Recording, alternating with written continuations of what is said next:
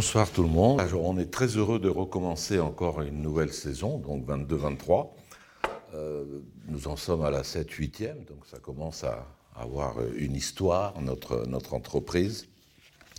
Et ce soir, euh, c'est peut-être la première fois que nous n'avons pas choisi le thème, au sens où le thème euh, s'est imposé à nous sans qu'on ait vraiment à, le choisir. Thème difficile qu'on va essayer effectivement de, traiter. Je voudrais commencer par quelques mots ceux qui me connaissent savent que j'aime beaucoup l'étymologie, donc on va, on va faire juste sans, sans, commentaire, je vais vous donner quelques mots.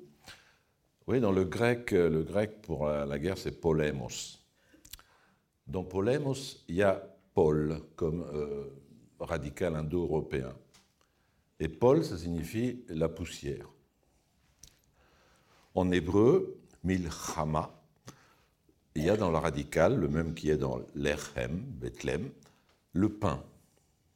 Donc la poussière, le pain. Dans le français euh, guerre ou l'anglais war, il y a vera, qui est un terme francisque, qui signifie la confusion, le chaos. Et dans le latin bellum, qu'on retrouve dans belligérant, qui est suspect parce qu'il est trop près de bellus, qui signifie beau. Mais dans bellum, il y a l'ordre le fait que les légionnaires romains, ils marchaient en ordre, etc. Donc oui, il y a à la fois euh, de l'ordre, de la raison, de l'art militaire, il y a de la mêlée, il y a du corps à corps, tout ça dans la poussière, au moment où on est menacé par le manque de pain. Vous voyez, les mots justes, ils nous disent ça, je ne ferai pas d'autres commentaires. Euh, la seconde remarque est un petit peu plus, euh, disons, littéraire. Elle renvoie une discussion entre deux hommes réchappés d'Auschwitz, l'un est très célèbre, l'autre non.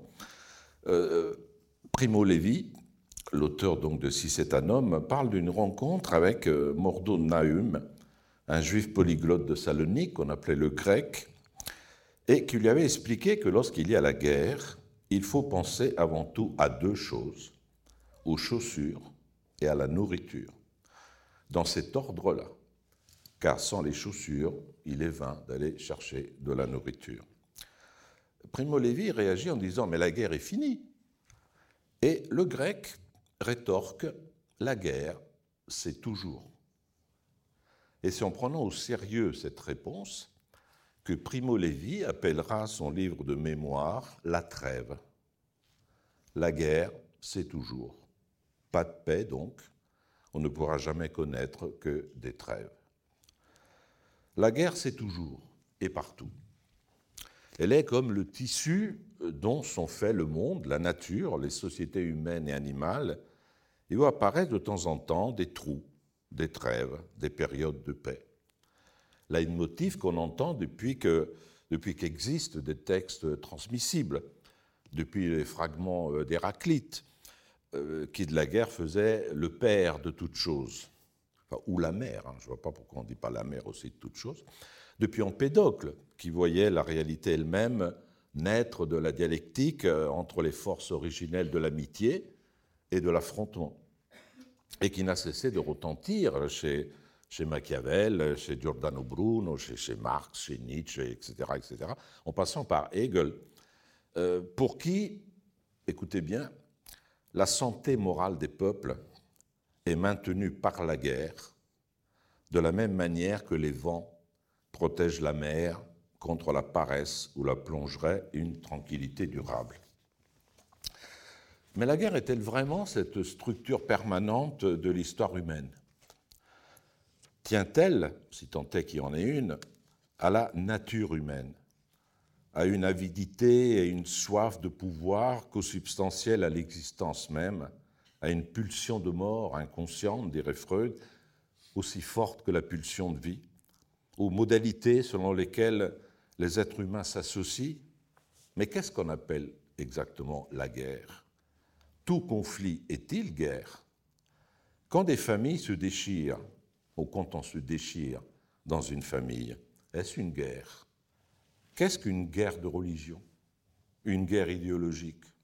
Une guerre de civilisation? Une guerre civile?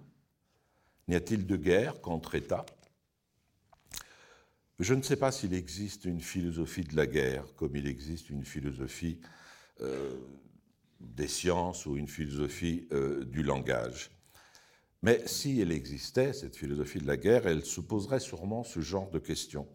Euh, qu'est-ce que la guerre? Qu'est-ce qui cause la guerre?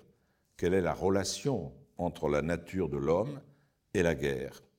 La guerre peut-elle être jamais moralement justifiable? Si on estime que définir la guerre exige que soient déterminées les entités qui sont autorisées à la déclarer et à s'y engager, c'est qu'au nom d'une certaine philosophie politique, on limite la guerre au conflit entre nations ou États, en excluant les oppositions entre écoles de pensée, valeurs ou conceptions du monde. De même, c'est en ayant une certaine conception des rapports entre déterminisme et liberté qu'on répondra à la question des causes de la guerre. Si les actions des hommes échappent à leur contrôle, alors la cause de la guerre est hors d'atteinte et inaccessible, intouchable.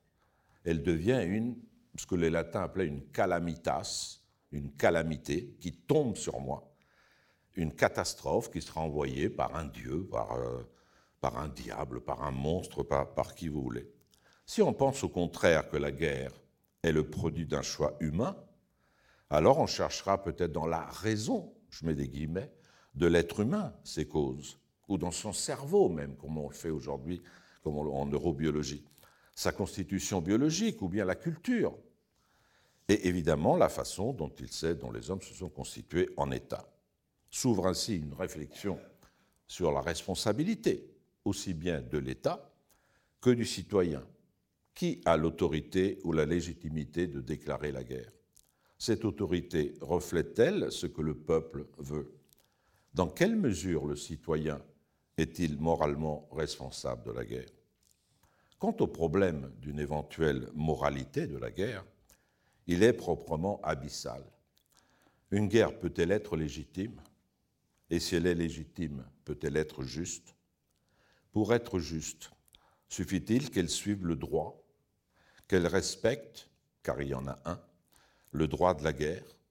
Autrement dit, qu'elle se contente de vérifier que les stratégies les armes, les cibles, les destructions respectent les pactes internationaux et ne commettent aucun crime de guerre.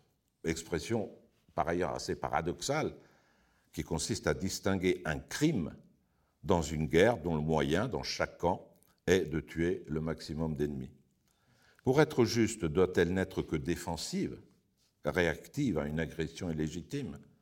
Est-elle juste si elle vise la protection de l'identité nationale, la libération d'un joug étranger, l'autonomie et l'autodétermination d'un peuple, l'insurrection?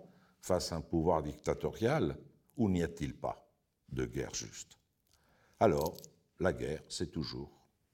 On voit que la question convoque la philosophie, la science politique, l'éthique, le droit, peut-être la psychanalyse, ou ce qu'on appelait jadis la psychologie des foules, l'ethnologie, la métaphysique même.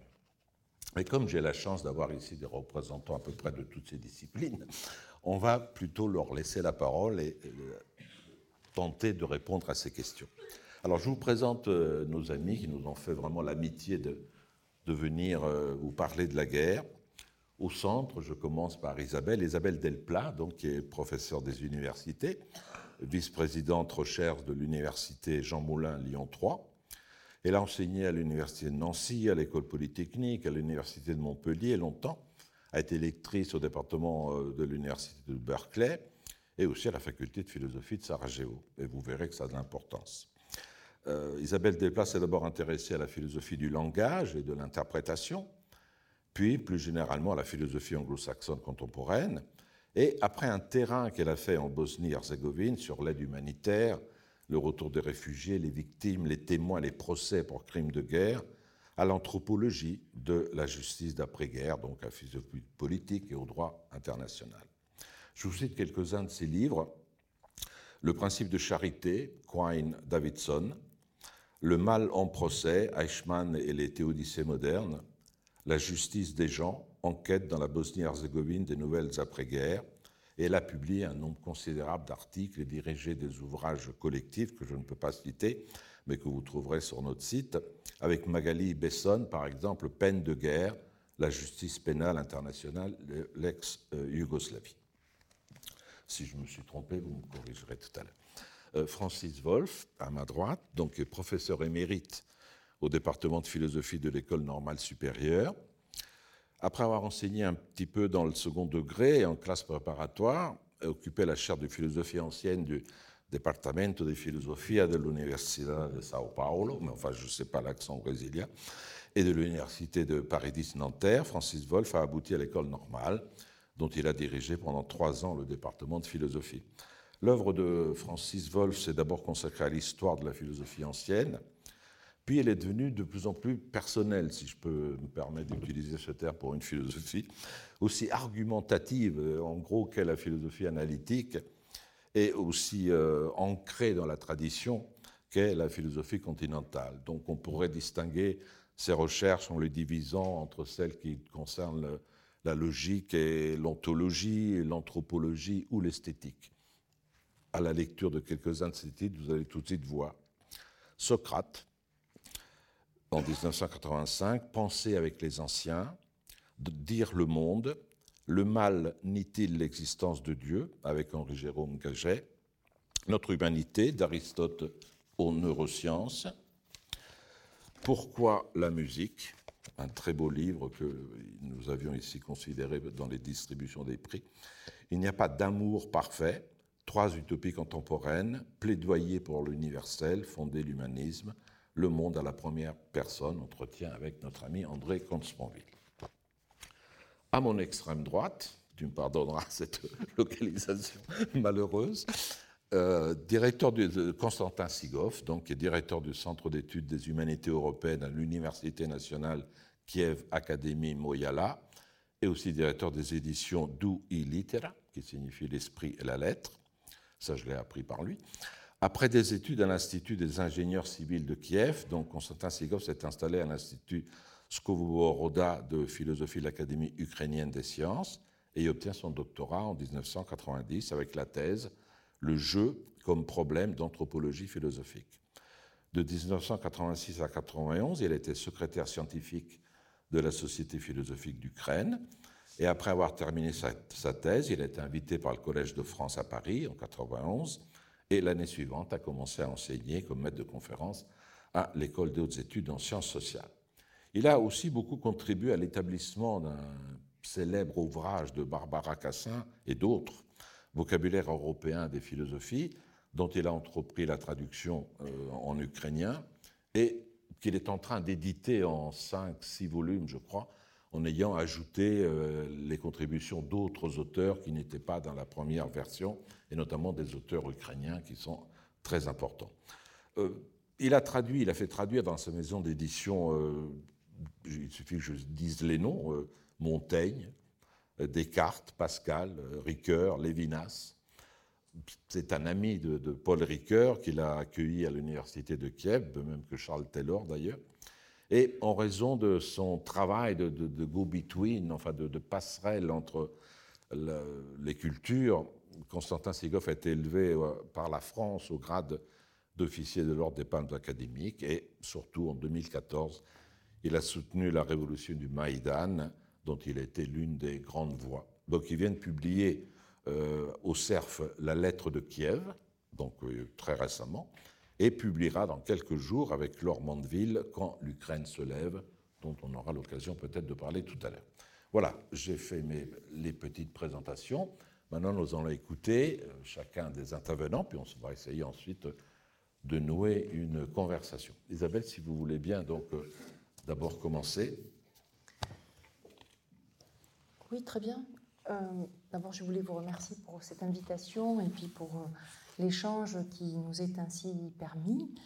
Euh, j'ai réfléchi au, ce que vous nous aviez envoyé comme question initiale, de savoir si effectivement la philosophie pouvait se situer au cœur de la guerre, dans la mesure où on pourrait penser que la guerre n'est que bruit, fureur, douleur et chaos et que la, rationalité philosophique ne pourrait venir que peut-être avant ou après la guerre, mais pas pendant, et se situer en, son centre. Et effectivement, on pourrait aussi, se, allant dans ce sens, se dire que le, Finalement, il n'y a pas ou peu, à ma connaissance, de philosophes généraux, alors qu'il y a beaucoup de philosophes mathématiciens, même empereurs, euh, médecins, euh, et que euh, même si Clausewitz est enseigné, enfin, a été donné au programme d'agrégation de philosophie, c'était pas parce que parce qu'il s'est imposé comme écrit sur la guerre, mais non pas parce qu'il était philosophe de formation. Et aussi, on pourrait noter que bien des philosophes,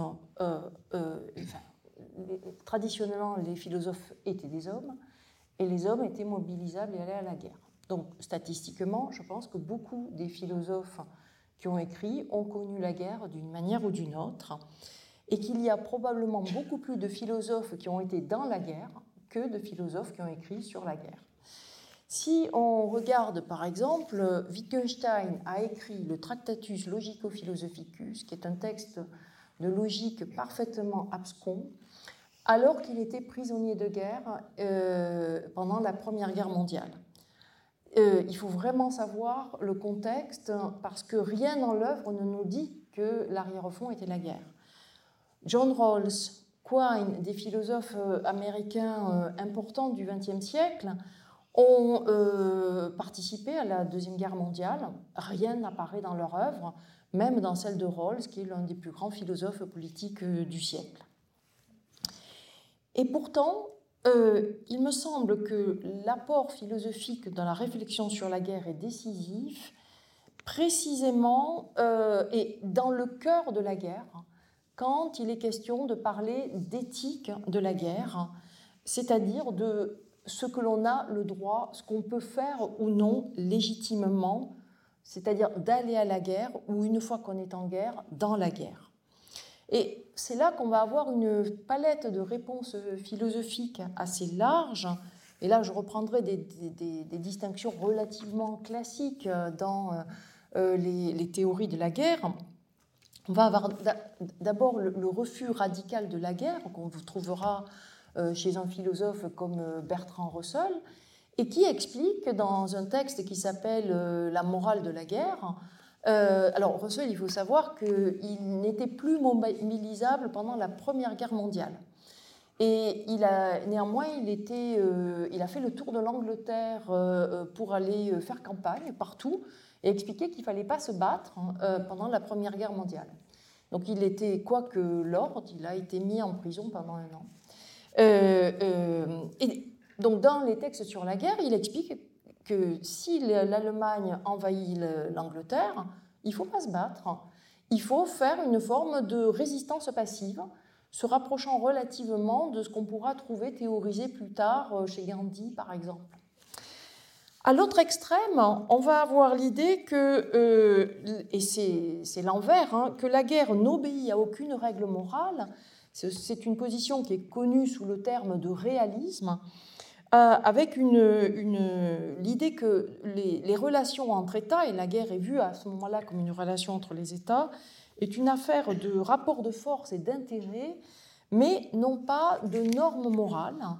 Et euh, cette tradition, largement représentée par les politistes, les stratèges, les militaires, a ces lettres de noblesse philosophique parce qu'il est courant qu'on se réclame soit de Machiavel, soit de Hobbes pour euh, la légitimer.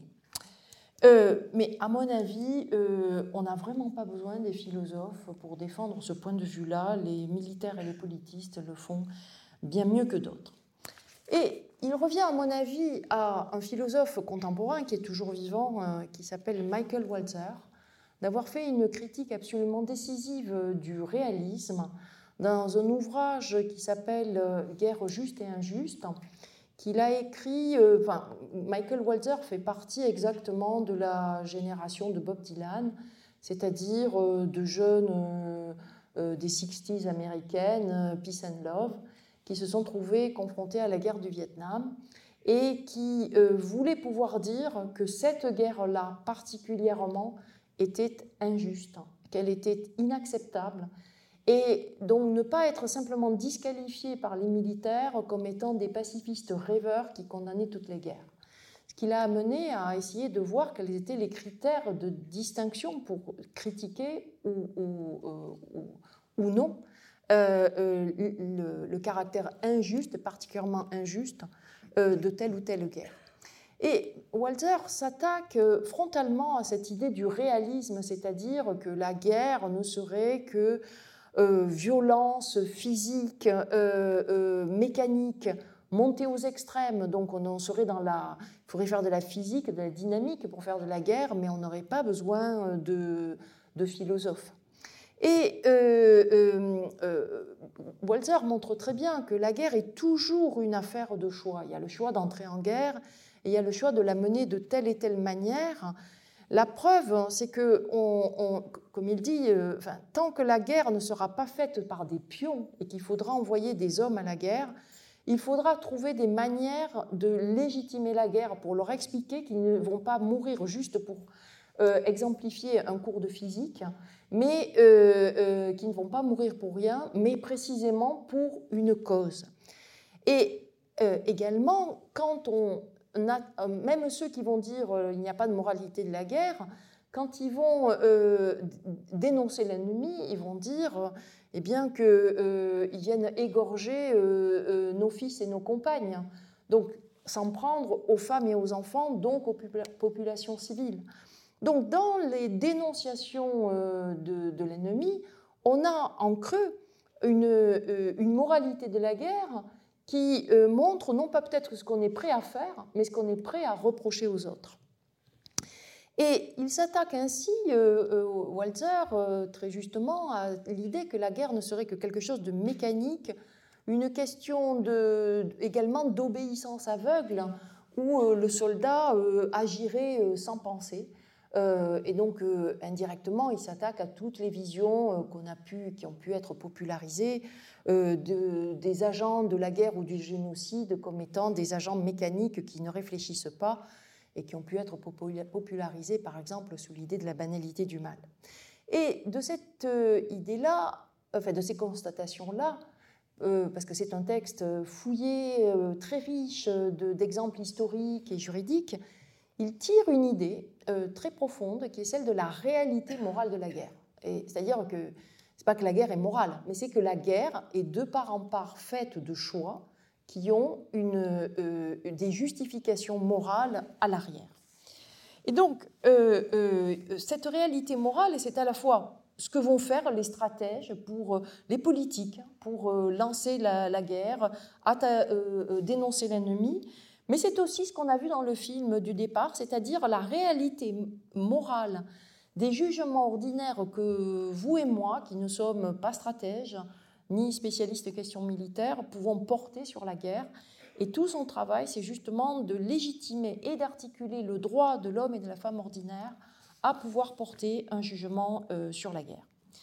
Alors, il reprend ainsi une tradition, euh, qui, euh, une vieille tradition qui s'appelait avant la tradition de la guerre juste, qui visait non pas à justifier les guerres, mais en fait à les limiter. Comme dit très bien Walzer, les guerres justes sont des guerres limitées, menées conformément à un ensemble de règles destinées à éliminer autant qu'il se peut l'usage de la violence et de la contrainte à l'encontre des populations non combattantes.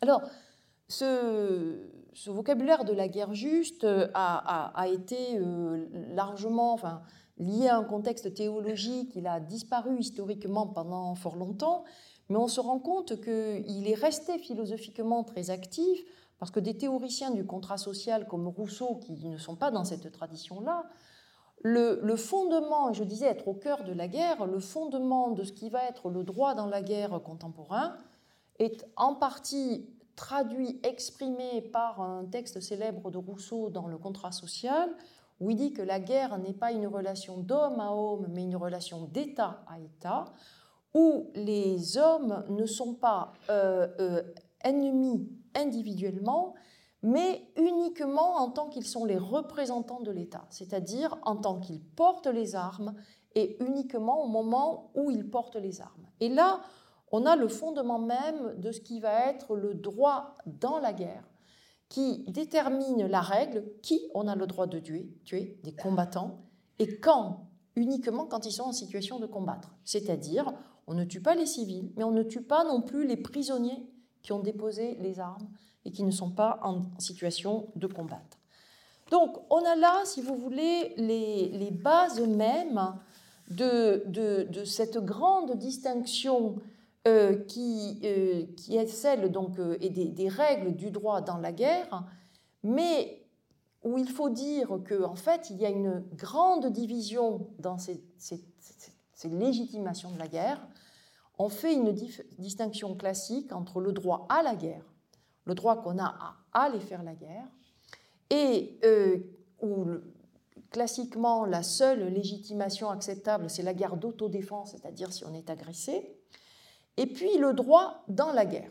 Celui, le jus in bello, le premier c'est le jus ad bellum, et le deuxième, le jus in bello, le, ce droit dans la guerre, euh, euh, euh, qui, tient donc à cette distinction-là sur qui et quand on peut tuer. Alors, ça signifie que ceux qui lancent la guerre sont responsables, mais que les soldats qui l'amènent sont aussi responsables parce que c'est à eux qu'il revient de, de, Il y a des choses qu'ils peuvent refuser de faire et ils ont le droit de désobéir aux ordres.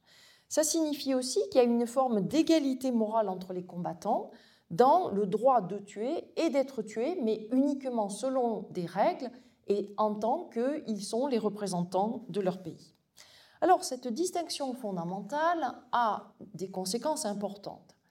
La première, c'est qu'on peut mener une guerre juste d'autodéfense, mais injustement si par exemple on se met à euh, torturer euh, tous les prisonniers et à tuer tous les prisonniers. Mais ça signifie aussi que même si on mène une guerre injuste, eh bien il y a des degrés.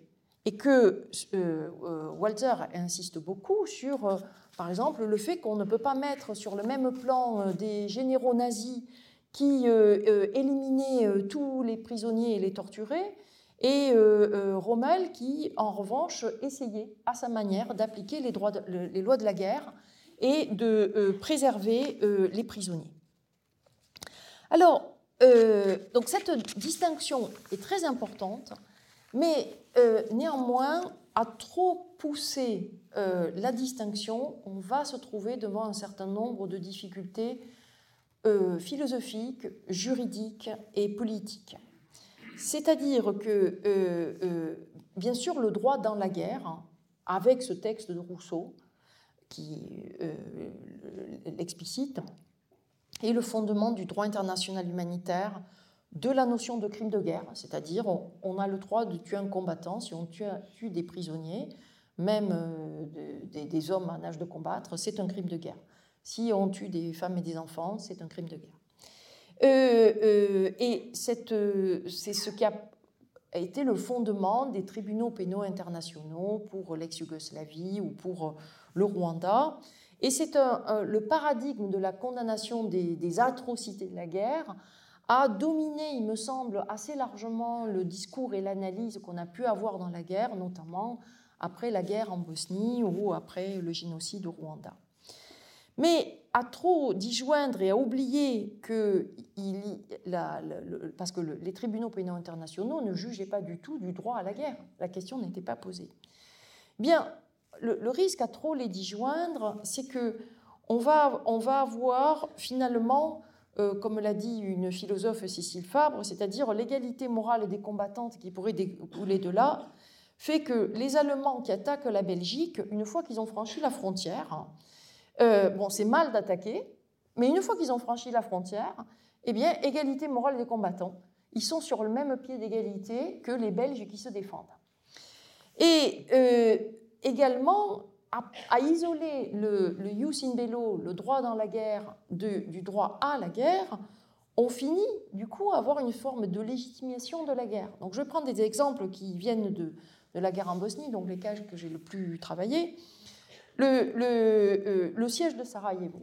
Donc, ce, il y a un général qui s'appelle Milosevic, c'est pas le, même, hein, pas le président, qui a été condamné pour les bombardements de Sarajevo. Mais il a été condamné pour les bombardements de Sarajevo quand il visait les civils, mais en revanche, pas pour le siège de Sarajevo.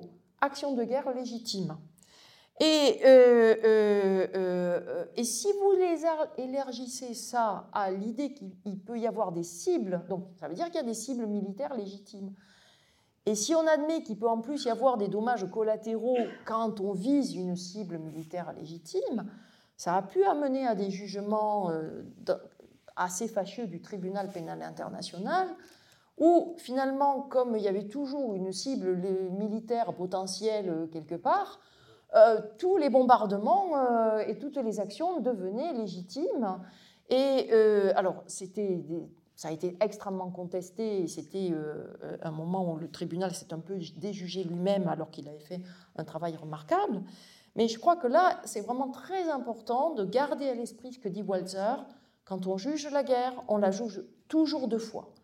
Et il ne faut donc pas oublier le jugement euh, euh, euh, disons, sur, sur la légitimité des buts de guerre et celui sur la menée de la guerre. Et de ce point de vue-là, donc, ça fera la transition avec ce que diront mes collègues. Mais c'est vrai qu'il y a une proposition. donc à Nuremberg, on a, on a on jugeait à la fois des, des fins et des. puisqu'on jugeait du crime contre la paix et des moyens. Crime de guerre, crime contre l'humanité il y a eu une proposition de Philippe Sands euh, d'avoir un tribunal euh, euh, international pour juger du crime d'agression contre l'Ukraine. Et je pense que c'est non seulement une nécessité juridique et politique, mais c'est aussi un point philosophique. C'est-à-dire qu'on on ne peut pas voir le, ce qu'on a dit au départ, c'est-à-dire voir dans la guerre du bruit et de la fureur, dont la traduction juridique serait de ne voir que des atrocités voudrait dire que quand c'est pas si atroce que ça, ça devient presque légitime. Merci beaucoup. C'est vraiment très intéressant. On va reprendre dans la discussion tout ce que vous venez de dire, mais si on a en mémoire cette distinction du droit à la guerre, du droit dans la guerre, ben on s'aperçoit qu'il est quand même très facile, mais c'est peut-être aussi, je vous poserai la question tout à l'heure, c'est l'une des limites du droit. C'est-à-dire de, tenter de faire des lignes droites là où il y a justement chaos, confusion, etc. Ça pose en tout cas une question. Les disjoindre, on voit à quoi ça peut mener, en effet. Francis. Euh, Merci. Euh, je remercie moi aussi euh, les organisateurs, Robert et les rencontres philosophiques de Monaco, de me donner l'occasion de parler d'un sujet, j'allais dire que j'aurais aimé ne pas traiter, et à l'occasion d'une actualité qu'on aurait mieux, qu'on aurait tous aimé ne pas exister. Et après ces considérations relativement conceptualisées, même euh, fort euh, élaborées euh, de Isabelle Delplat, je vais simplement rappeler quelle a été ma sidération, je crois notre sidération, lorsqu'a éclaté en février dernier ce qu'on a appelé, ce qui est la guerre en Ukraine, mais ce qu'on a appelé le retour de la guerre en Europe.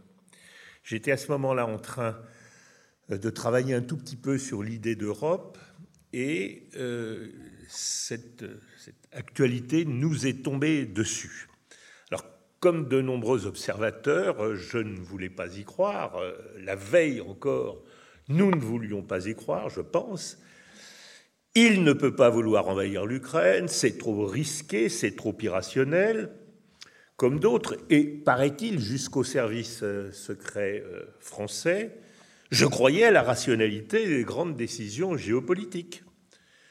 Pourtant, euh, vous vous souvenez, le 24 février, il fallait se rendre à l'évidence, il l'a fait, au rebours, semblait-il, et semble-t-il encore aujourd'hui, je crois, de ses propres intérêts, de ceux de la Russie, évidemment de ceux du monde. Il l'a fait pourquoi?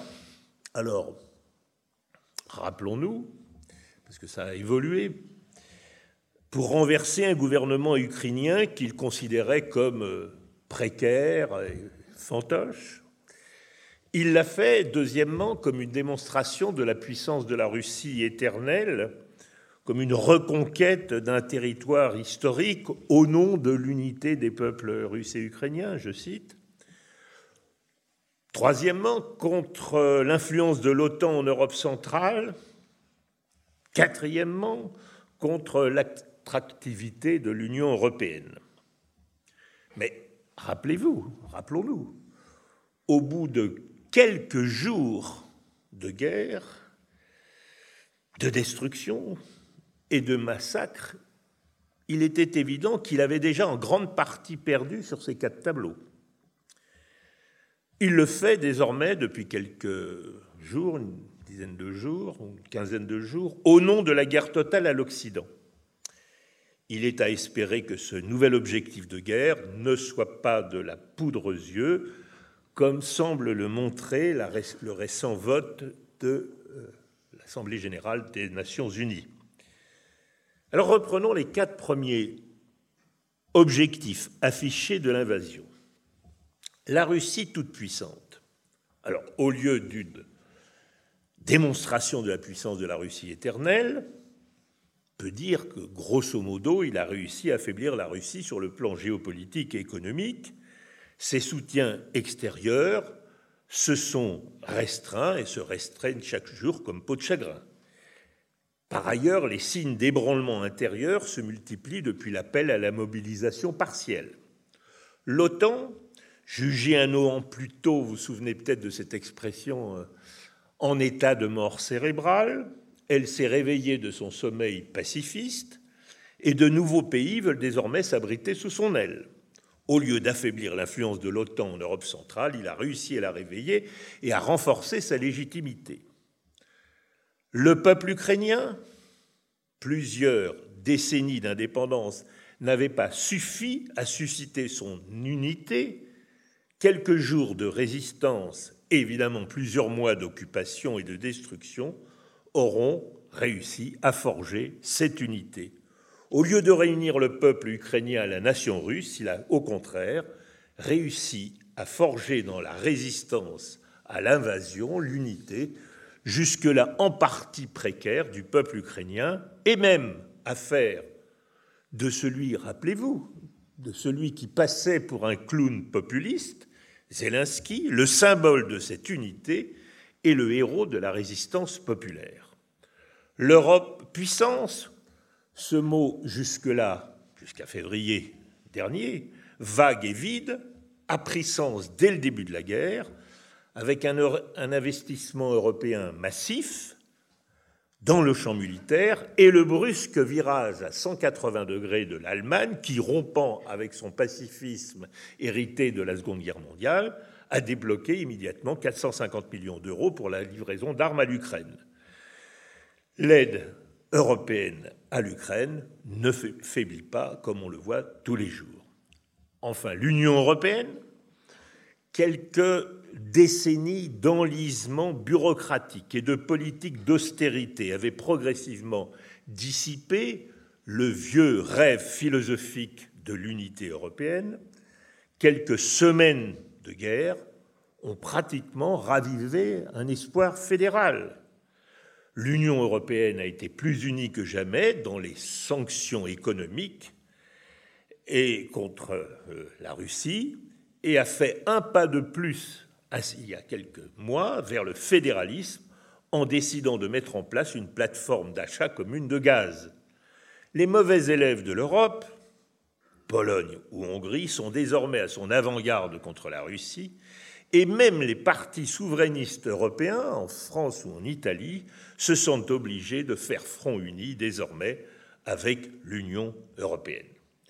La Commission européenne vient d'accorder, euh, vous l'avez appris, on l'a appris il y a quelques jours, le statut de candidat en juin à la Bosnie-Herzégovine, après que le Conseil avait donné, pardon, vient d'accorder, euh, je crois, il y a deux jours, à la Bosnie-Herzégovine le statut de candidat à l'entrée à l'Union européenne, après que le Conseil avait donné son feu vert en juin, en même temps qu'à l'Ukraine et à la Moldavie, avant de euh, proposer ce statut à l'Albanie et à la Macédoine du Nord.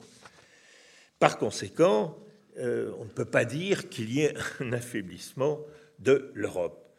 Quoi qu'il en soit, l'élan de solidarité et le brusque accès d'hospitalité des peuples de l'Est comme à l'Ouest de l'Europe, bon, euh, il est vrai qu'on aurait aimé euh, cette hospitalité aussi profonde et intense en d'autres circonstances, est le meilleur signe du réveil de ce qu'on appelle les valeurs indivisibles et universelles sur lesquelles se fonde l'Union, dont la charte rappelle à l'article 18 le caractère irréfragable du droit d'asile.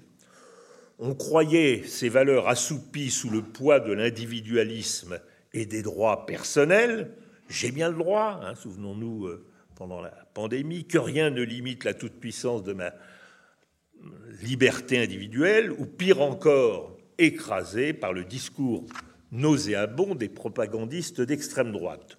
On se réjouit de les voir brusquement renaître. Alors, il est trop tôt, évidemment, pour savoir si l'Ukraine gagnera la guerre. Mais il n'est pas trop tôt pour savoir que la Russie, par rapport aux objectifs annoncés, l'a déjà en grande partie perdu. Il est trop tôt pour savoir si l'Union européenne en sortira renforcée ou non, si ce moment de ce qu'on a pu appeler d'union schmittienne, du nom de ce théoricien du droit, Carl Schmitt, associé, qui avait, dont le nom a souvent été associé au régime nazi, qui fonde le droit et la politique sur l'opposition ami-ennemi. Et donc on a pu dire que l'Europe vivait son moment schmittien puisqu'elle s'unissait derrière un ennemi commun qui est la Russie. Donc il est trop tôt pour savoir si l'Union européenne en sortira renforcée ou non, mais ce qui est sûr, même si il y a eu aussi un autre, j'aurais pu développer aussi un autre point, vous avez vu il y a quelques jours la résurrection par Macron du projet mort-né de Mitterrand de communauté politique européenne, hein, qui s'est réuni il y a quelques, quelques temps à, Prague. Il est trop tôt donc pour dire si tous ces mouvements qui traversent l'Europe aujourd'hui sont porteurs d'espoir ou ne sont que des chimères sans lendemain. L'avenir le dira. Mais il n'est pas trop tôt pour savoir que plus fondamentalement, depuis le début de cette guerre, jamais nous ne nous sommes sentis autant européens. Jamais, je crois, depuis la fin de la guerre froide, nous n'avons mieux su ce que européen veut dire.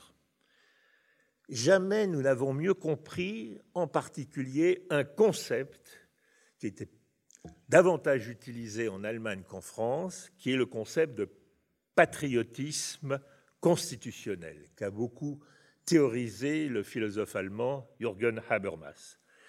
Or, le patriotisme constitutionnel est précisément celui sur lequel se bâtit ou devrait se bâtir, ou est en train de se bâtir, c'est à vous de le dire, l'Union européenne, et qui est aujourd'hui, ce patriotisme constitutionnel, celui du peuple ukrainien, uni pour défendre ses valeurs démocratiques fondatrices.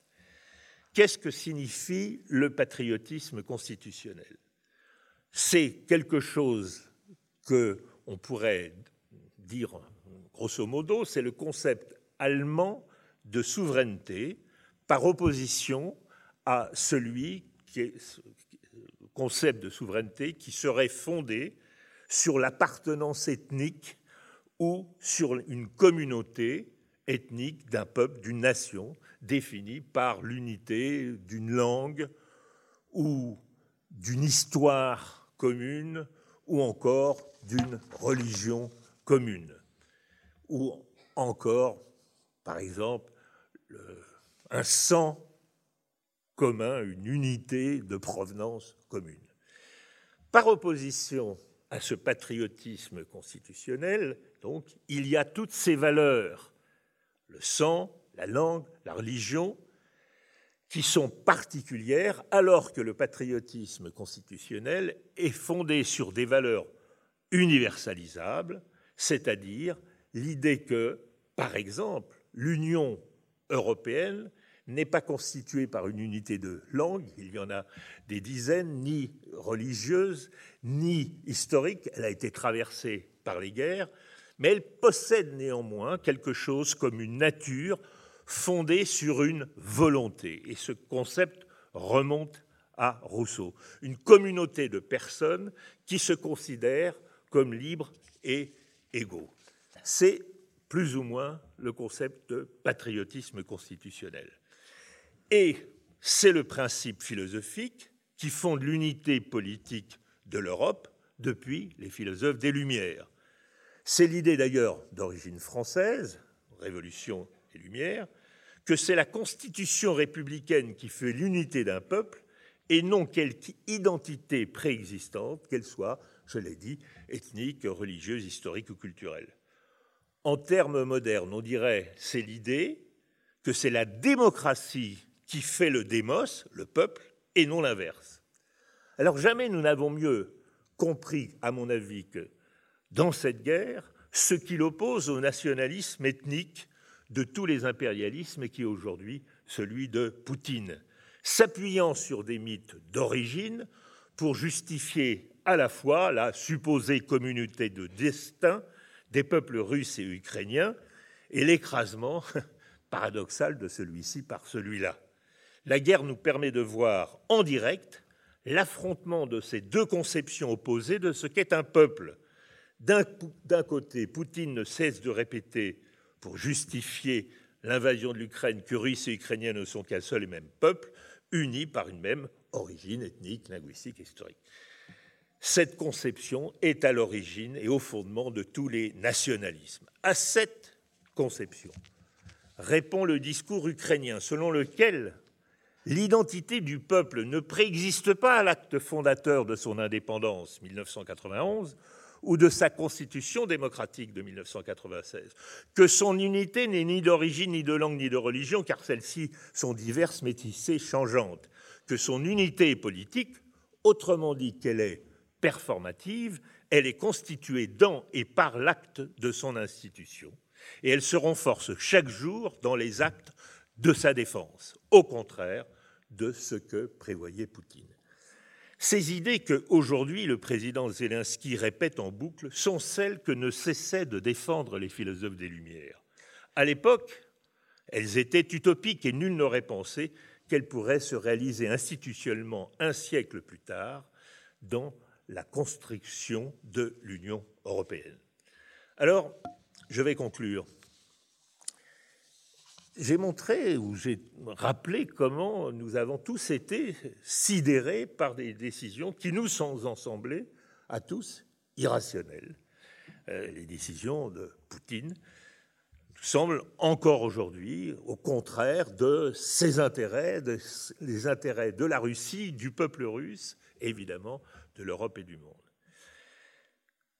Quadruple défaite d'une agression. Comment expliquer cela? Alors il y a deux explications possibles.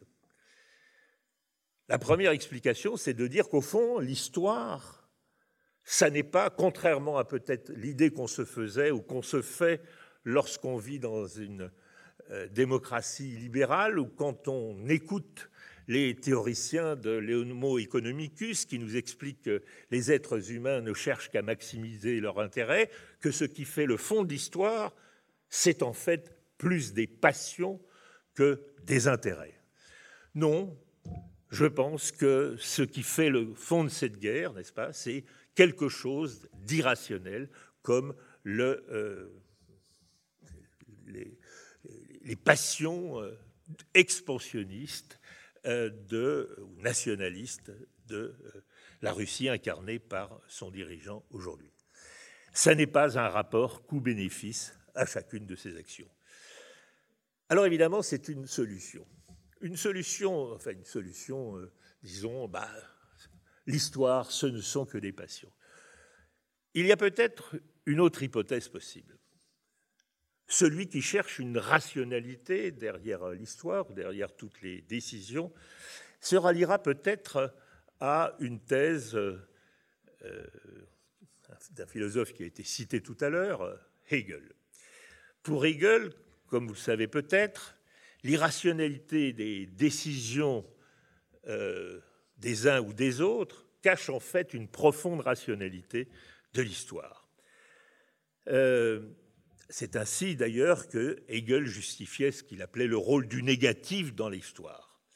Il cherchait toujours derrière les décisions des hommes une raison historique plus profonde échappant aux acteurs. Vous savez, disait, les grands hommes font l'histoire, mais ils ne savent pas l'histoire qu'ils font. Alors, prenons cette hypothèse. Poutine fait l'histoire, mais sait-il l'histoire qu'il fait? On peut en douter. Hegel prenait l'exemple de Jules César. Jules César croyait obéir à son honneur, à sa sécurité, à celle de Rome en allant vaincre la Gaule et le monde méditerranéen. Mais, dit Hegel, c'était en fait une ruse de la raison, car, je cite, en, accaparant le pouvoir unique à Rome, but apparemment passionnel et négatif, il faisait avancer l'idée de régime impérial qui allait dans le sens de l'histoire du monde et vers l'idée d'État moderne. Il suivait, je cite, la volonté de l'esprit du monde. De même, pourrait-on peut-être suggérer, Poutine, croyant assouvir sa propre volonté de puissance et renouer avec la grandeur de l'Empire russe, ne faisait qu'accélérer la marche de l'histoire vers l'Europe fédérale et la cosmopolitisation du monde sous le chef des valeurs européennes, qu'il appelle occidentales. Euh, cela peut-être contribuerait à donner un sens au sacrifice actuel du peuple ukrainien. Cela dit, il faut se rendre à l'évidence, pas plus que la théodicée de Leibniz, pour qui le mal du monde n'est qu'un détail qui justifie le meilleur du tout, la justice du tribunal de l'histoire selon Hegel ne pourra jamais nous consoler du martyr d'un peuple. Il nous faudra donc encore longtemps pleurer les morts, fournir l'aide logistique aux résistants et accueillir à bras ouverts les réfugiés avant que la raison, même hegelienne, ne s'impose aux. Je vous remercie beaucoup. Alors, tellement de points sur la fin sur lesquels il faudra revenir, notamment cette histoire du patriotisme constitutionnel, mais aussi l'idée que c'est la démocratie qui fait le démos et pas le démos qui fait la démocratie. On y reviendra. On va écouter Constantin Segoff. Depuis plus de 30 ans, le contact avec la pensée française, avec votre belle langue, votre culture, euh, joue un grand rôle dans ma vie, dans celle de notre entourage à Kiev. Le présent euh, ouvrage une étape nouvelle pour moi euh, dans cette relation à l'heure d'une épreuve sans précédent. Et la gratitude aide à toucher du doigt les ressources des vies invisibles. Mes interlocuteurs français disent souvent que l'Europe manque de confiance en soi. Or, je me souviens très bien du scepticisme avec lequel nous-mêmes considéraient notre société à la veille de cet étonnant jaillissement d'énergie qui fut lors de l'hiver 213-2014, euh, la révolution de Maïdan. L'expérience profonde que j'ai de l'interaction entre nos sociétés me permet d'attester qu'il y a dans votre pensée et l'art de vivre des réalités qui, en dépit d'un scepticisme extrême, donnent confiance. Peut-être ce livre aidera-t-il le lecteur à prendre conscience de tout ce qui signifie pour votre culture, pour notre pays et de ce que nous entrevoyons pour l'avenir.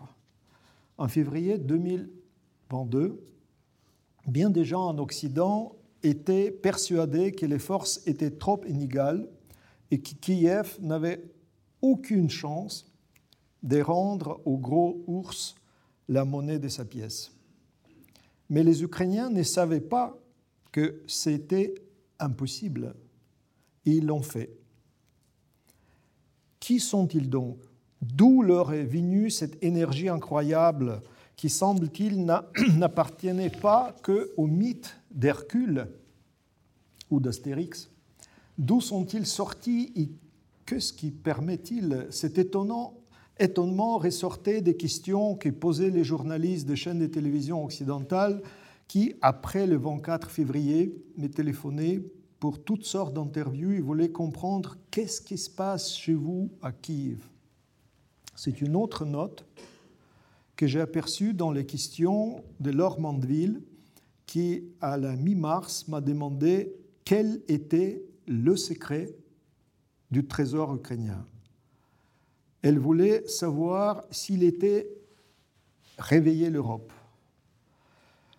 C'était effectivement une question fondamentale.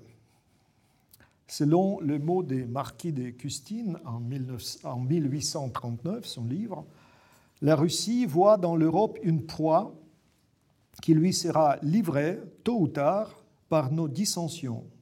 Je le cite. Elle formant chez nous l'anarchie dans l'espoir de profiter d'une corruption favorisée par elle parce qu'elle est favorable à ses vues. À Paris, pour toutes sortes de raisons, on ne veut pas prendre au sérieux cette idée. Or, tout divisé et malade qu'elle soit, l'Occident, qui somnolait à lui, aussi finit par comprendre l'enjeu de cette gigantesque partie et battu le rappel des troupes pour afficher son unité avec l'Ukraine, la prise de conscience de la nécessité pour l'Europe de voir naître cette nouvelle solidarité dont parle Laure Mondeville est un facteur décisif. Pèsera-t-il avec force en profondeur sur notre avenir? Assistons-nous à un changement du paradigme culturel?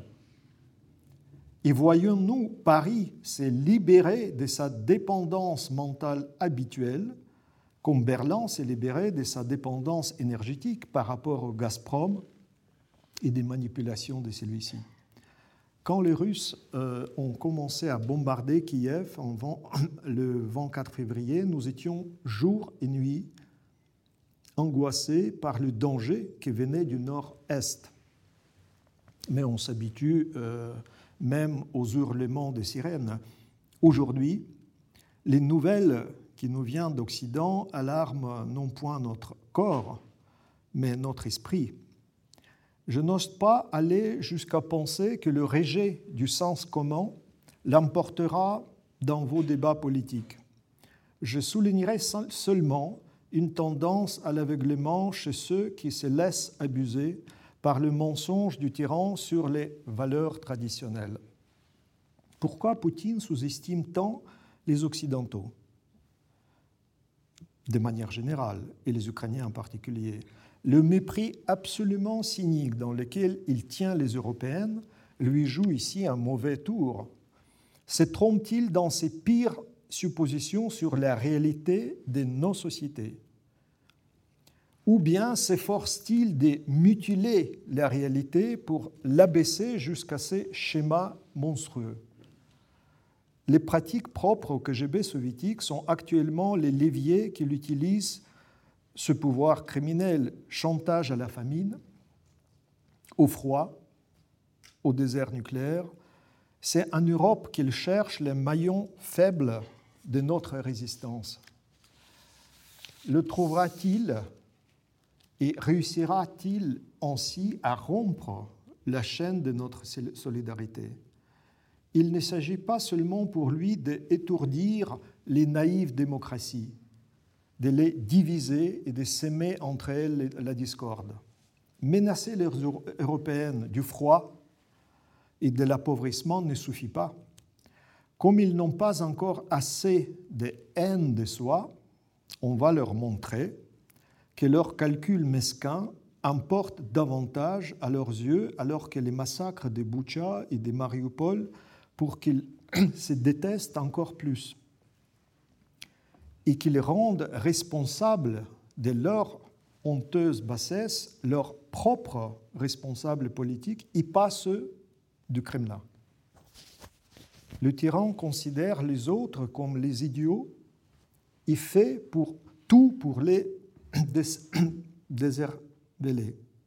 Il s'emploie à prendre dans les raies de la corruption, du chantage, du mensonge, quiconque continue d'appeler le noir noir et crime le meurtre des civils.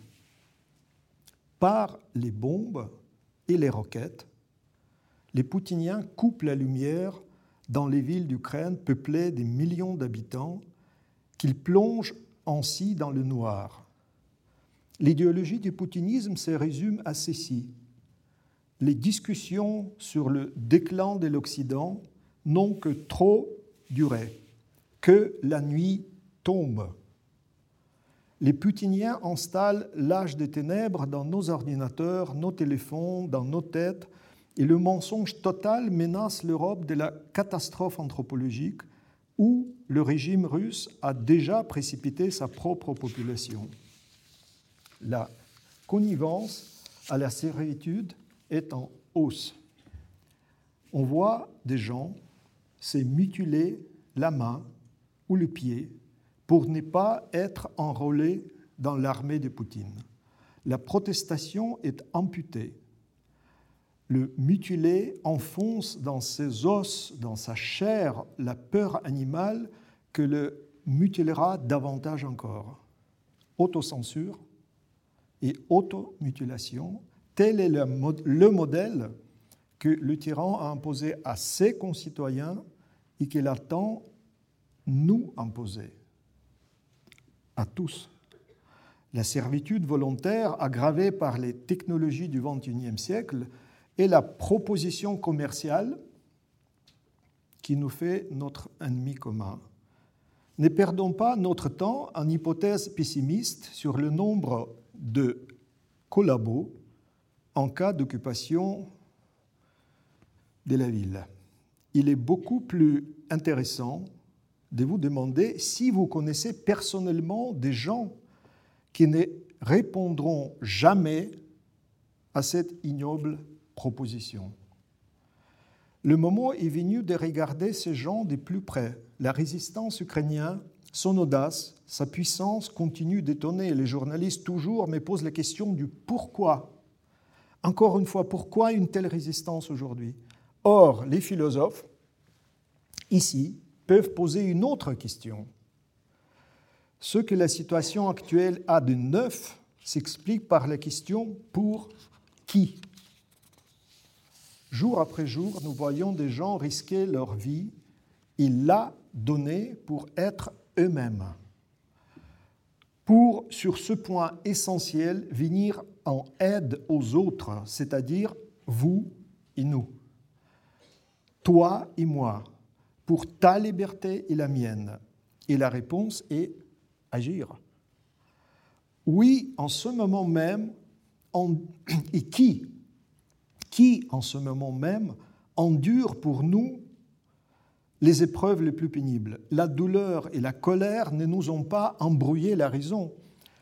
Au cours de ces jours d'affliction, d'obscurité, nous avons soudain, à notre plus grand étonnement, perçu ce qui était plus fort qui les forces du mal. Plus précisément, nous avons vu les visages des personnes jusque-là inconnues qui nous ouvraient l'esprit sur la question fondamentale de savoir grâce à qui nous sommes vivants et libres.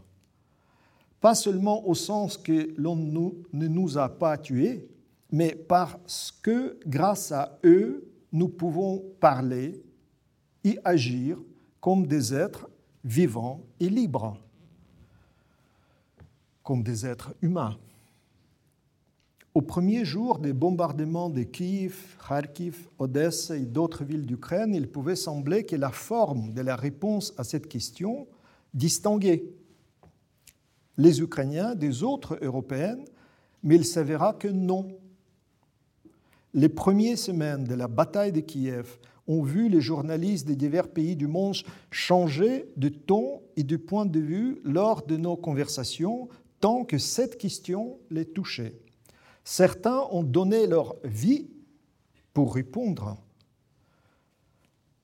Les visages de ceux qui accompagnent pour leur dernier voyage, amis, concitoyens ou soldats, apportent à cette question une réponse inimitable. Une vague historique nouvelle des significations fortes comme une brûlure, une poignée de main, a envahi notre être intérieur et là pour nom gratitude. cet état de gratitude a été déterminant pour les événements visibles ou imperceptibles de la vie des millions de gens au seuil de cette époque nouvelle. Auparavant, ce mot pouvait s'entendre lors d'une conversation et se traduire par un geste parmi d'autres, mais maintenant, il a pour axe une question. Telle une écharde dans la chair, il fait mal et empêche la conscience de dormir comme d'habitude. Tout a changé car nous comprenons désormais clairement que c'est grâce à autrui que nous pouvons parler, écrire et nous réveiller le matin par un bonjour. C'est devenu la condition sine qua non de notre existence. On a voulu nous empêcher dans un abîme de désespoir et de haine, mais ce qui a plus que jamais empli notre vie, c'est la gratitude. Affirmer que nous ne sommes pas venus sur Terre tout simplement, mais grâce à quelqu'un, ne sonne donc désormais pour nous comme un truisme. En fait, profondément oublié est devenu aujourd'hui incontournable. C'est que nous éprouvons fortement le sentiment neuf de vivre, non pas chacun dans son coin, mais à l'arrière du front, derrière les épaules de ceux qui nous défendent. C'est un peu naître de nouveau que de sentir clairement que l'on est dans le réseau de la vie grâce à autrui. Ce qui a aussi puissamment contribué à prendre conscience de cette façon de vivre, c'est l'hospitalité accordée aux millions de réfugiés dans toute l'Europe, dans votre pays et dans le monde.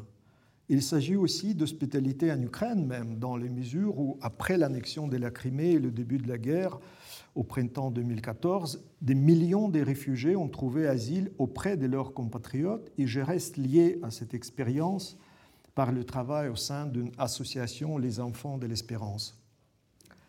La parole grâce à l'autrui a aussi été un événement vital de notre vie intérieure pendant les jours de guerre.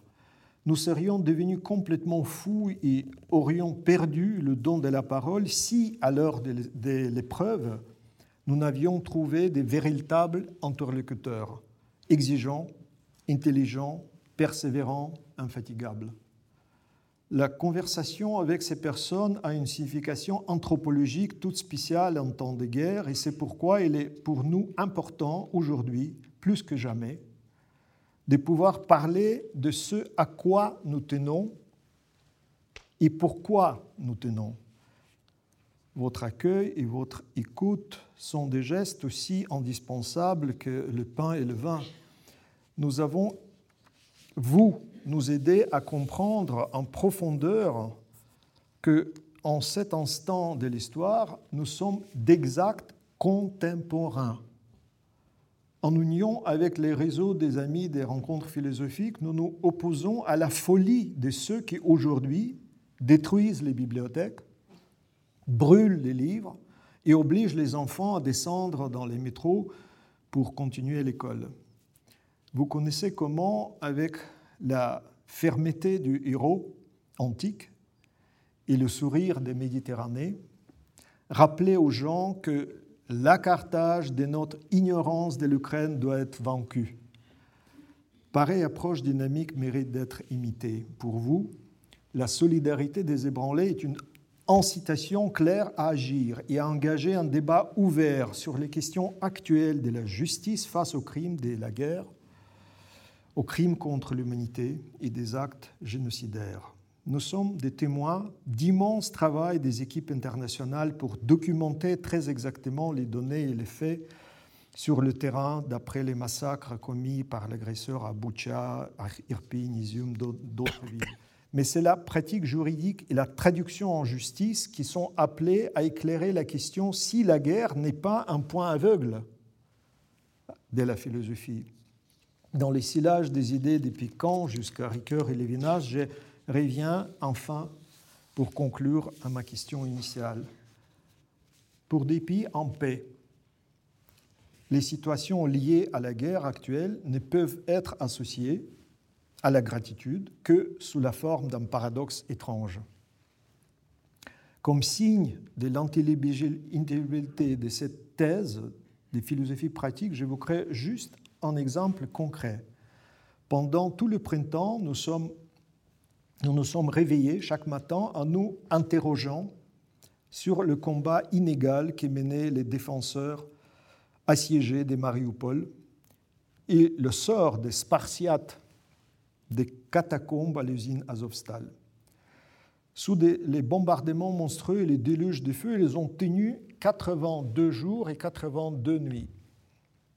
Grâce aux clichés photographiques dignes de Georges de la Tour qu'a pris Dmitro Kazatsky, le monde entier a pu voir les portraits meurtris et souriants des défenseurs des Mariupol.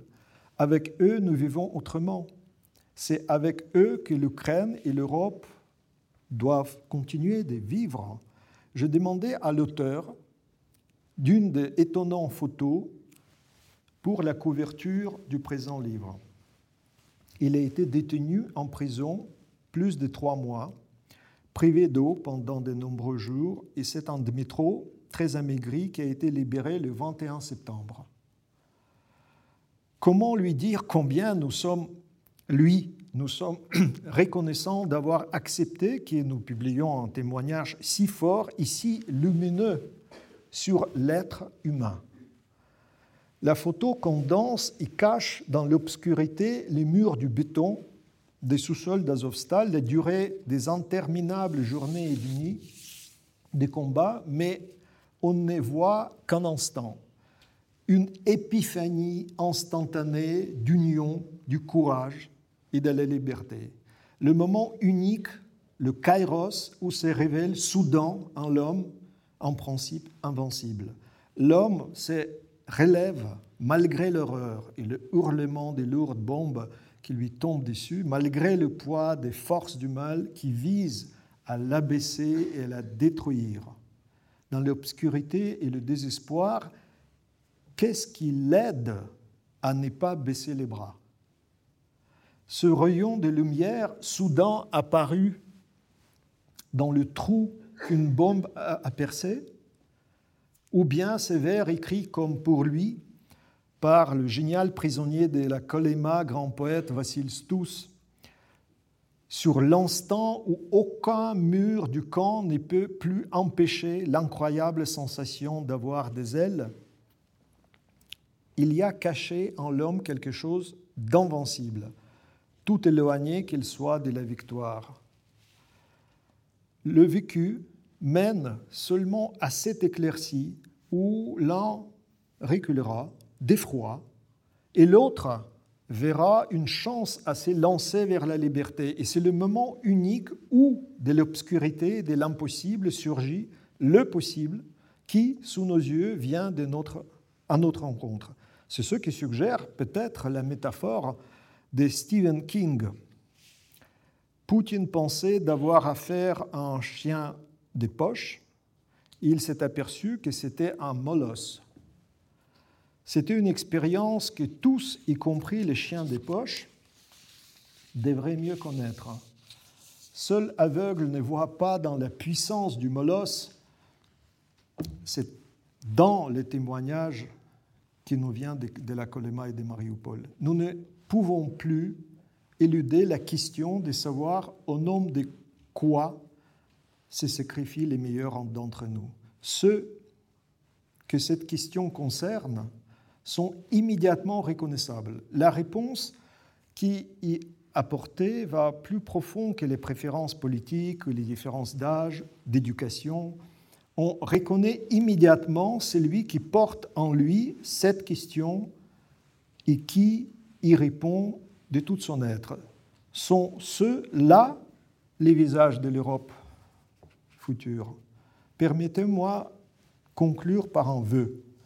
Il ne faut pas que les barbares qui attaquent Kiev lèvent la main sur la cathédrale Saint-Sophie, sur les mosaïques du XIe siècle, qui forment une composition unique issus d'Athènes, de Jérusalem et de la Nouvelle Rome. Dans les bras levés des orantes en prière, il y a mille ans, crié par les maîtres de Constantinople en leitmotiv, il sera indispensable ce leitmotiv à la future Europe actuellement à un tournant tragique de son histoire. Ce geste de Marie est celui de Moïse qui levait les bras afin d'Israël ne perd pas la bataille.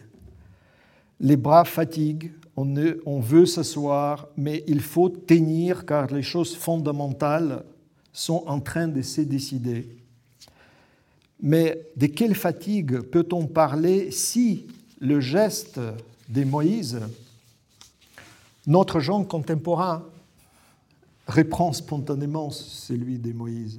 Retrouvons, revenons la dernière fois à la photo de la couverture. À quoi fait penser soudain mouvement des bras c'est un privilège historique, n'est-ce pas, que de pouvoir prendre part aujourd'hui à la création d'un monde nouveau et un peu plus humain, peut-être. C'est aussi pour les Européennes une énorme responsabilité et finalement, c'est à nos sociétés que s'adresse cette question simple qu'est posée ce sage que Martin Buber émettant et qui vivait il y a quelques siècles dans la ville de Oumagne en Ukraine si tu ne te prépares pas à être meilleur demain, à quoi te servira demain? Merci Constantin. C'est un peu difficile de, prendre la balle et de dire maintenant on va discuter. Je veux dire, c'est quand même. Mais quand même, je voudrais dire quelque chose, pas à toi personnellement, mais cette notion de gratitude, de, reconnaissance, et les réciproques et les bijectives. Je veux dire, c'est de pouvoir tenir qui nous a fait comprendre combien nous tenions aux valeurs dont parlait Francis tout à l'heure. Donc il y a vraiment quelque chose qui est, qui est né, qui est en train de naître et qui est aussi de cet ordre-là.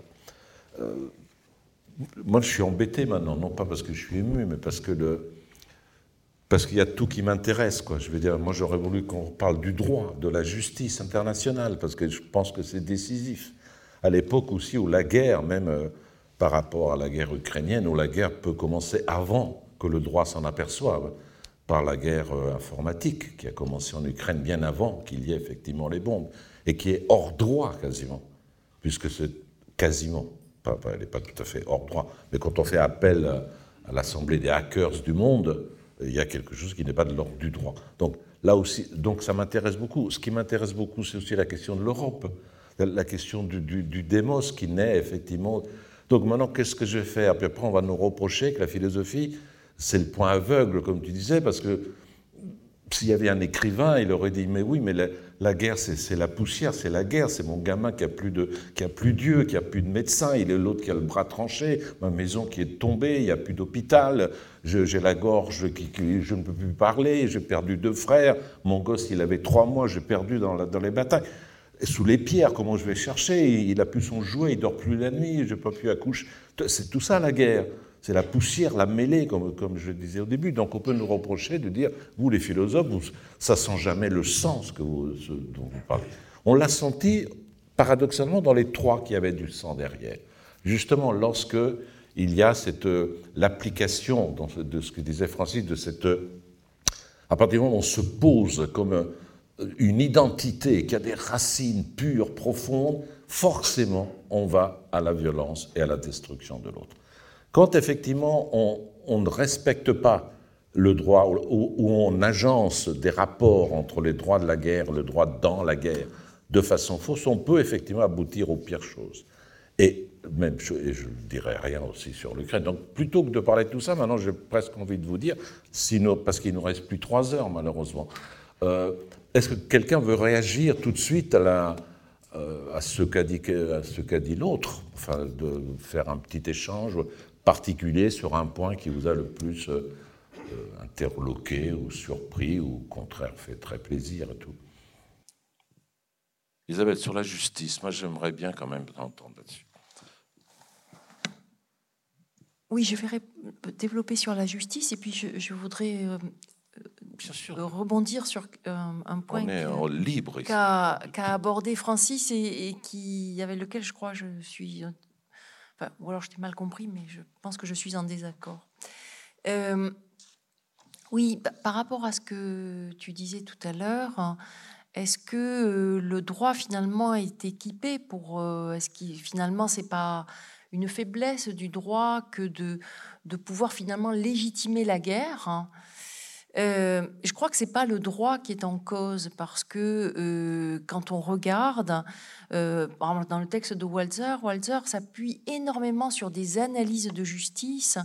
Et moi-même, j'ai pu, en, travaillant sur les travaux du tribunal pénal international, voir à quel point, quand le travail est bien fait, d'abord, il n'y a guère que des enquêteurs judiciaires par exemple, si on prend le cas du, génocide de Srebrenica, euh, s'il n'y avait pas eu, euh, comme ça a été le cas à Boucha ou autre, des enquêteurs de justice qui viennent établir les faits, euh, on saurait peut-être toujours pas où sont passés les hommes de Srebrenica. Donc c'est une longue enquête de police qui a permis de dire ça.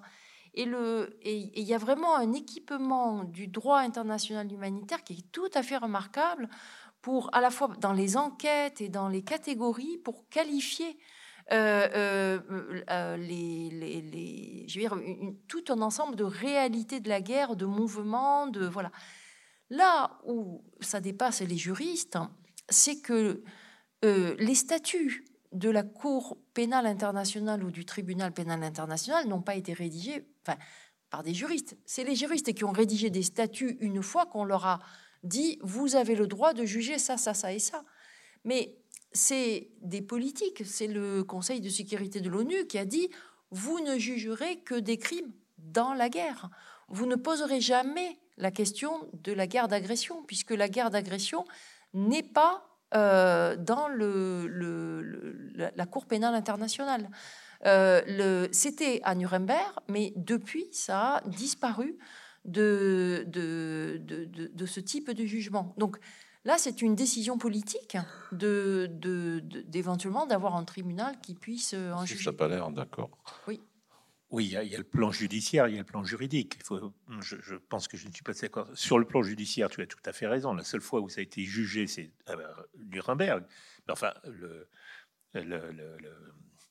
l'agression est quand même ce qui définit la guerre du point de vue du droit international. Il y a un droit international quand même qui définit ce que c'est que la notion de souveraineté euh, territoriale. La raison pour laquelle euh, à l'Assemblée euh, générale de l'ONU, il y a quelques jours, l'immense majorité des pays a condamné, c'était évidemment parce qu'ils se disent que si on ne préserve pas ce, cet ultime fondement du droit euh, international qui est l'idée qu'il y a une souveraineté territoriale, à ce moment-là, il y a un chaos. Donc, je crois qu'il faut distinguer le plan juridique et le plan judiciaire. Tu parles du tribunal, bien entendu. Mais sur le plan juridique, le droit international est clair qu'il y a agression. Oui. Qu'il y a agression et que de ce point de vue-là, euh, il y a un agresseur et un agressé. Enfin, je veux dire, il n'y a pas de... Pardon, je me suis mal exprimé. Francis a tout à fait raison. Le droit international le punit, hein et il peut y avoir des sanctions politiques. Euh, comme il y a pu en avoir par exemple avec la, une intervention contre le Koweït. Mais en revanche, le, les instruments pour faire appliquer ce droit, que ce soit des tribunaux ou autres, sont centrés que sur un aspect. Et ça, c'est une décision politique. Les, éléments pour faire respecter les autres éléments du droit sont de nature politique. Ça va être des interventions ah, et non pas euh, des jugements. D'accord. Mais je crois que dans l'esprit des gens, on a l'impression quand même que cette justice, elle intervient toujours après coup. C'est-à-dire qu'elle et c'est bien qu'elle le fasse, qu'elle puisse euh, statuer. Ça, c'est en même temps, c'est normal parce que s'il y avait une justice préventive hein, avant que les crimes soient commis, euh, ça serait embêtant. mais en revanche, les interventions voilà. sont préventives. Mais il y a des plus grande décision de, ce qu'est une agression, ça, ça pourrait être fait. Voilà. Et n'a pas d'outils pour l'arrêter, en tout cas l'agression. Euh, si, des, des, des, outils politiques, intervention de l'ONU par exemple. Mais ce pas des outils judiciaires. Francis a raison là-dessus. Oh oui. Mais en revanche, des Sur quoi j'ai tort, puisque tu as dit. Alors, c'est. Mais, mais Constantin, quelle importance tu donnes, toi, en tant qu'Ukrainien, à la, au rôle qu'ont les, les enquêteurs qui, qui statuent sur le crime de guerre, etc. Et je dis ça par rapport à, au poids. C'est un peu mélodramatique ce que je dis, mais je m'en fiche. Par rapport au poids de, des souffrances, tu vois, au poids des pertes. Est-ce que c'est. Euh, non, je ne peux pas dire compensable parce que c'est obscène.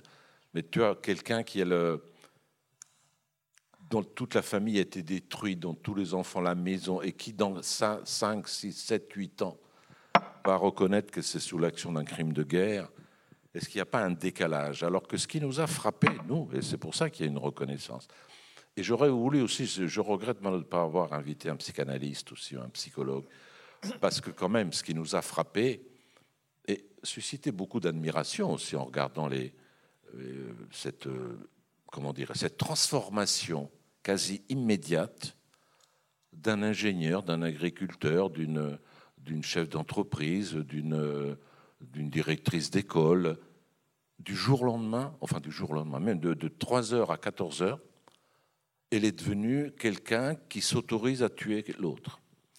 Parce qu'elle est agressée, bien évidemment. C'est la transformation en soldat, qui n'est pas sans rappeler ce que disait Isabelle au début. Le droit n'est que lorsque j'ai des armes. Tu vois, comment on devient soldat? Parce qu'il y a quelques années, tu aurais dit, je ne sais pas, à la jeunesse, euh, dans nos universités, euh, est-ce que vous êtes prêt à prendre des armes pour aller tuer quelqu'un? Tout le monde aurait dit non. Hein. Ce qui a surpris aussi, c'est cette euh, cette transformation psychologique, comment on fait quoi? Moi, c'est une question extrêmement sincère de ma part. Moi, je suis incapable de donner un coup de poing à quelqu'un. Je me dis, mais comment c'est possible de... Ma main va fracturer les os, ça va faire craquer. Jamais je ferai ça. Mais comment on peut se transformer alors que je suis livreur de, de pizza Demain, je tue quelqu'un en face de moi. Comment on peut le faire? D'abord, question de la justice. Je dois dire que j'ai travaillé avec les gens euh, de la France, des autres pays qui travaillent sur le terrain. J'étais invité par euh, Mémoire des choix participer dans un euh, débat public avec les magistrats, des juristes. et je pense que c'est extrêmement important à la fois de tout documenter et aussi de ne pas trop traîner. Le, le véritable défi de la justice, et les Ukrainiens tient beaucoup à la justice précisément parce que c'est terriblement manqué pendant toute la période soviétique et maintenant poutinien. Donc la justice est absolument nécessaire et fondamentale. Euh, totalitarisme nazi était jugé à Nuremberg, totalitarisme soviétique n'a pas été jugé. Ça, c'est la grande asymétrie qui encore euh, fracasse, guette l'Europe et les crimes qui ne sont pas jugés, il revient sur la scène. Donc on n'a pas tourné la page tant qu'on n'a pas jugé les crimes euh, des guerres en Tchétchénie, des guerres en Syrie, des guerres euh, en Géorgie, des guerres en Ukraine. Donc euh, cette amnésie et cette idée qu'on tourne la page, on oublie, on laisse dans les jungles russes faire tout ce qu'on veut, c'est une erreur terrible. Et j'ai compris ça, j'ai publié plusieurs articles à propos des mémorials, des gens qui essaient de mettre les faits documentés et mettre au jour euh, ce qui s'est passé au Goulag. Mais aujourd'hui, tous les des archives des KGB sont fermées en Russie. On ne peut pas avoir accès, ni en Biélorussie. Les seules archives qui sont ouvertes à l'échelle internationale sont à Kiev. Donc chacun peut venir étudier, analyser les, KGBistes ukrainiens, euh, russes, euh, géorgiens, bélarusses, etc. Peu importe. Mais ce qui est vraiment contradictoire dans les termes, en quelque sorte, c'est le fait que la justice prend du temps alors que nous, on assiste à une sorte d'hémorragie du peuple. Euh, donc tu, as bien évoqué le fait familial, euh, quand on affronte, une malheur. Euh, donc dans ce sens-là, mais de toute façon, on a déjà commencé à juger les gens qui ont commis des massacres contre les civils à Boucha. Déjà, on, interpelle ceux qui ont donné l'ordre. Voilà, donc euh, on, monte. Euh, Et je crois que c'est absolument nécessaire, d'ailleurs pas seulement pour euh, nous, mais pour toute l'Europe, vraiment pouvoir juger. Euh, et d'ailleurs, de le faire, je dirais, de sang-froid, sans passion. C'est la seule rempart aux passions, de ne pas être euh, envahi par, je ne sais pas, l'esprit des revanches, des ressentiments, etc. Non, ce n'est pas, pas ça. On veut, voilà, Ensuite, euh, toute la question de victimes. Euh, euh, à propos des philosophes dans la guerre, je me souviens, pendant nos promenades à Kiev, Paul Ricoeur m'a raconté comment, en prisonnier de guerre, en Allemagne, il traduisait Husserl. Ça m'a marqué pour la vie. Il traduisait un philosophe allemand, étant en prison en Allemagne. Et comment tu juges ça? Écoute, je pense que il faut être pour le rigueur euh, pour le faire et faire bien. C'est la qualité euh, exceptionnelle de, cet homme. Euh, et ensuite, question de Lévinas, famille, un choix, son rapport à la pensée allemande, Ensuite, grand poète Paul Celan, euh, grand poète de la langue allemande euh, qui va rencontrer Heidegger, etc. Donc il y a vraiment euh, tout ça, effectivement, pour nous est très important quand on travaille le vocabulaire et des traductions vers l'ukrainien. Et puis aussi, on considère comment analyser les concepts vers le russe. et puis, une question, si vous permettez, m'habite, vous écoutant à propos des Hegel, euh, vous savez, il y a quand même euh, un fait massif que le droit romain, depuis le droit romain jusqu'à Codex euh, Napoléon, toute la pensée de la philosophie juridique, Kant, Hegel, jusqu'à les meilleurs penseurs de notre temps, tout ça est totalement absent dans la pratique et dans la pensée poutinienne c'est-à-dire on assiste à un nihilisme juridique total. Dans ce sens-là, vous écoutant, je me suis dit qu'après Jules César, on a eu d'autres personnages euh, sur Terre, euh, analysés par Jean Kilevich et Lévinas. Et euh, peut-être vous vous souvenez, la toute dernière page du livre noir du communisme, Stéphane Courtois. La toute dernière page, j'ai cherché dans les belles médiathèques euh, à Monaco, euh, oasis de la culture. Donc il y a euh, cette citation des Grossman. La conclusion du livre noir du communisme, d'ailleurs pour la planète, il y a la Chine, il y a d'autres régimes, pas seulement l'Union soviétique, la question posée par Vassili Grossman. Hegel disait que tout ce qui est réel est rationnel. Or, il dit, tout ce qui est inhumain, inutile, il n'est pas rationnel. Ce qui est inhumain ne peut pas être pensable. Tout ce qui est fait par la violence ne doit pas être d'aucune façon légitimé. Et c'est précisément la rempart contre le retour en arrière de la violence euh, qui bafoue complètement le droit. D'ailleurs, totalité infinie commence par le fait que la guerre suspend le droit. Donc ma question, comment vous pensez ensemble Grossman et Hegel? Je crois que c'est à moi que la question, en tout cas sur Hegel, euh, s'adresse. Je, je, je, je, suis aux antipodes de la pensée de Hegel. J'ai bien compris. Euh, comme celle du maïs chez Leibniz, sur lequel j'avais jadis beaucoup travaillé, pour les mêmes raisons, c'est-à-dire qu'il y a le, sauver à tout prix euh, le mal au nom du fait que dans l'ensemble c'est mieux, c'est ce que dit Hegel d'une certaine manière, que c'est le principe leibnizien qu'il applique à l'histoire. Je, je, je fais un éloge ironique de Hegel cet éloge ironique cachait quelque chose que je crois très profondément, que le peuple ukrainien est en train de répondre à la question que vous posiez, Constantin, c'est-à-dire la question qui sommes-nous, nous autres, Européens. À quoi tenons-nous? Et la réponse que je crois nous entrevoyons dans la lutte du peuple ukrainien, c'est que, déjà négative, c'est que nous ne croyons à rien de ce à quoi s'accroche Poutine.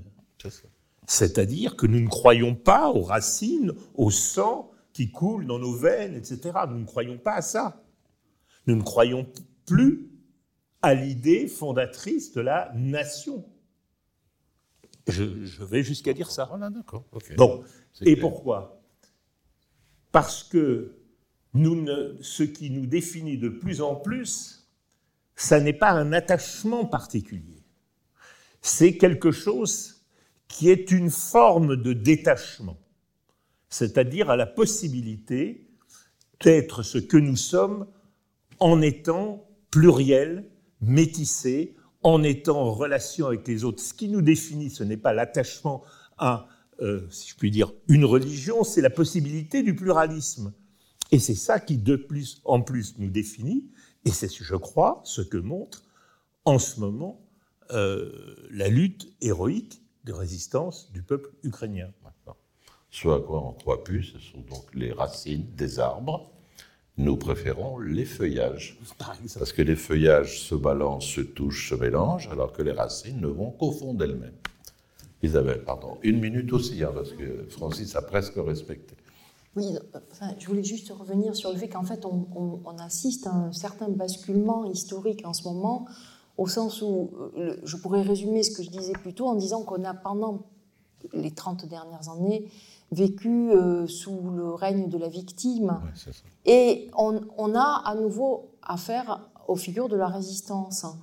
Donc il y, a eu une résistance importante en Bosnie, euh, à Srebrenica, et le défenseur de Srebrenica, il a été jugé au tribunal pénal international. Bon, les, les plaintes sont tombées, mais on n'arrivait pas à dire, bon, peut-être qu'il a liquidé deux, trois personnes de manière qui était euh, pas parfaite, hein, mais, euh, euh, mais c'était de la résistance. Et le discours que pouvaient tenir des gens qui avaient une lecture politique du conflit en disant il y a des valeurs, il y a des résistants, il n'y a pas que des victimes, hein, qui était assez inaudible à l'époque, est enfin audible. Mais en même temps, je pense que c'est aussi important euh, d'avoir conscience. Alors, je, je, suis content que tu prennes les, les, distances avec la possible lecture hegelienne, euh, voilà. Mais je pense aussi qu'il faut peut-être être, euh, avoir un recul critique par rapport à l'engouement que nous, nous pouvons avoir. Oui, nous soutenons, mais on ne se bat pas. Et il y a, donc, on, soutient mais le soutien moral, même s'il a de l'importance, il n'est pas de même nature. Et donc, je, souhaiterais que euh, Francis ait raison, mais je pense que euh, soutenir le peuple ukrainien est absolument indispensable, mais je pense qu'il faut encore un petit effort supplémentaire pour être vraiment européen. Ce qui lancerait un autre débat de trois heures encore. encore ça. Voilà, je voudrais juste vous annoncer avant de nous quitter, on ne peut plus, je suis désolé, mais vous pourrez parler après quand on aura fini. Je voudrais juste vous indiquer les, prochains rendez-vous auxquels nous vous convions. Donc le 10 novembre, on parlera de la colère. Le 15 décembre, on parlera, et là ce sera quand même bien, on parlera de l'amour fou. L'amour fou. Le 19 janvier, on parlera du genre. Le 16 mars, on parlera du rêve. Et le 13 avril, nous reviendrons sur une question qui nous passionne, qui est celle de la justice. Donc essayez de dire autour de vous qu'il y a ces ateliers, de faire venir. J'ajoute un dernier mot, les rencontres philosophiques ont aujourd'hui un nouveau bureau qui est en plein centre de, Monaco, donc à côté de la place des Carmes, et vous pouvez entrer librement, lire, sortir, euh, emprunter des livres, faire ce que vous voulez, discuter avec les gens qui sont là. En tout cas, merci beaucoup de votre présence à une prochaine fois.